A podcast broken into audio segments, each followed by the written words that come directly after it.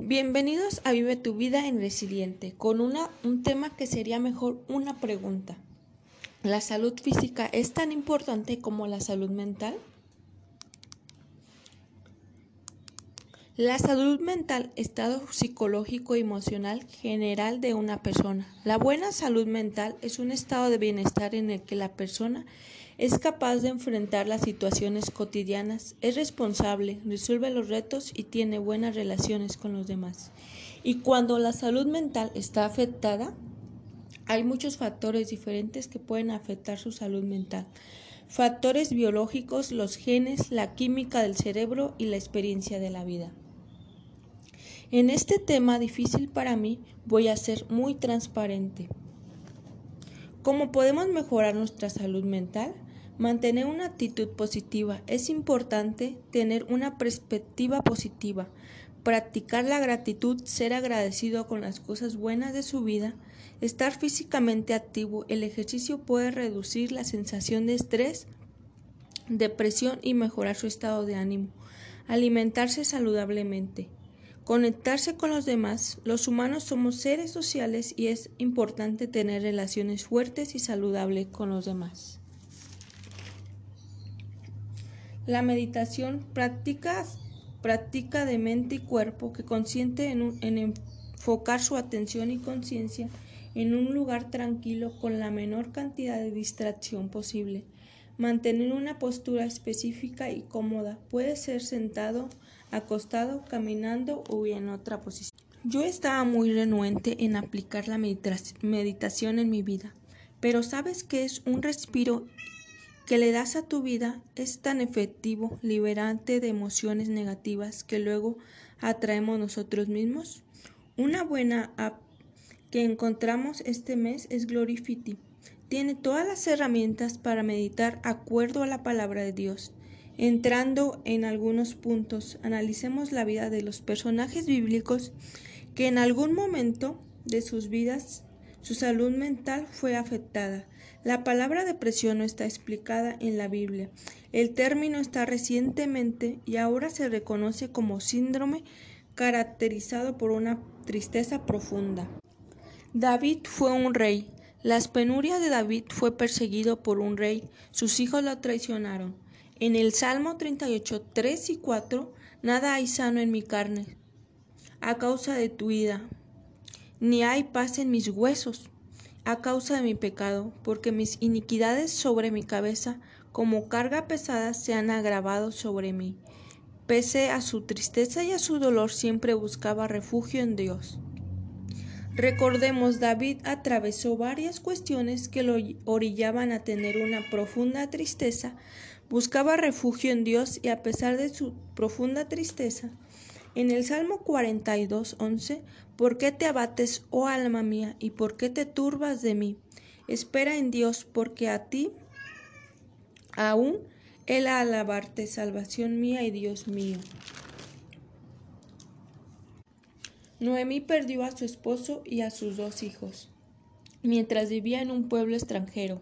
En Ruth 1, 19, 21, anduvieron pues ellas dos hasta que llegaron a Belén, y aconteció que habiendo entrado en Belén toda la ciudad se conmovió por causa de ellas y diciendo en el 20 ¿No es esta Noemí? Y ella le respondió No me llames Noemí, sino llamadme Mara, porque en gran amargura me ha puesto el Todopoderoso. En el 21. Yo me fui llena, pero Jehová me ha vuelto con las manos vacías. ¿Por qué me llamáis Noemí? Y a Jehová ha dado testimonio contra mí, y el Todopoderoso me ha afligido. Se ha comprobado que el duelo y la inmigración puede ser causa de la depresión. Su petición refleja que su corazón estaba lleno de tristeza y amargura por las experiencias que le tocó vivir. Pero Noemí no dejó de confiar en el Todopoderoso. En versículos más adelante vemos que prosperó en su tierra y el Todopoderoso le regresó su alegría y sanó su corazón. Jeremías se le conoce como el profeta llorón.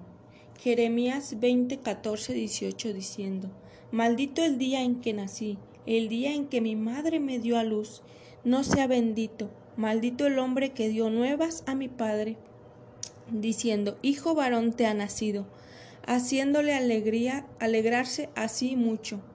Y sea el tal hombre como las ciudades que solo Jehová y no se arrepintió y oiga gritos de mañana y voces a mediodía, porque no me mató en el vientre y mi madre me hubiese sido mi sepulcro y su vientre embarazó para siempre.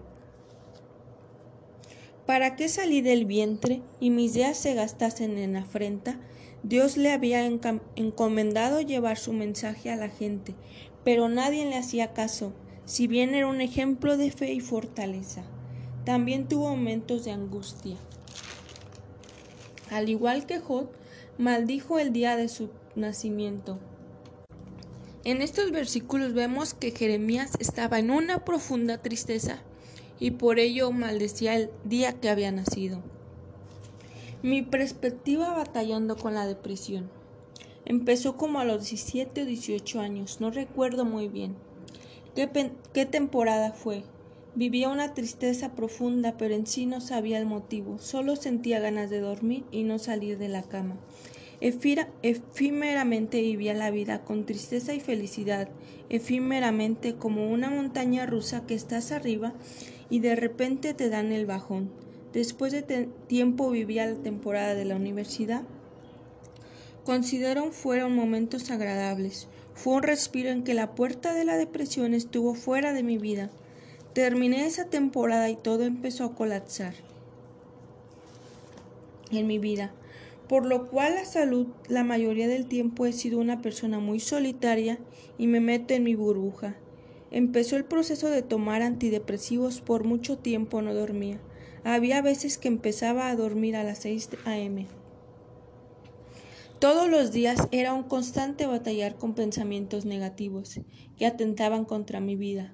Al no saber manejar estos pensamientos, entraba en unas crisis muy alteradas, en conjunto una desesperanza y la verdad, en algún momento de esos colapsos ya no quería vivir.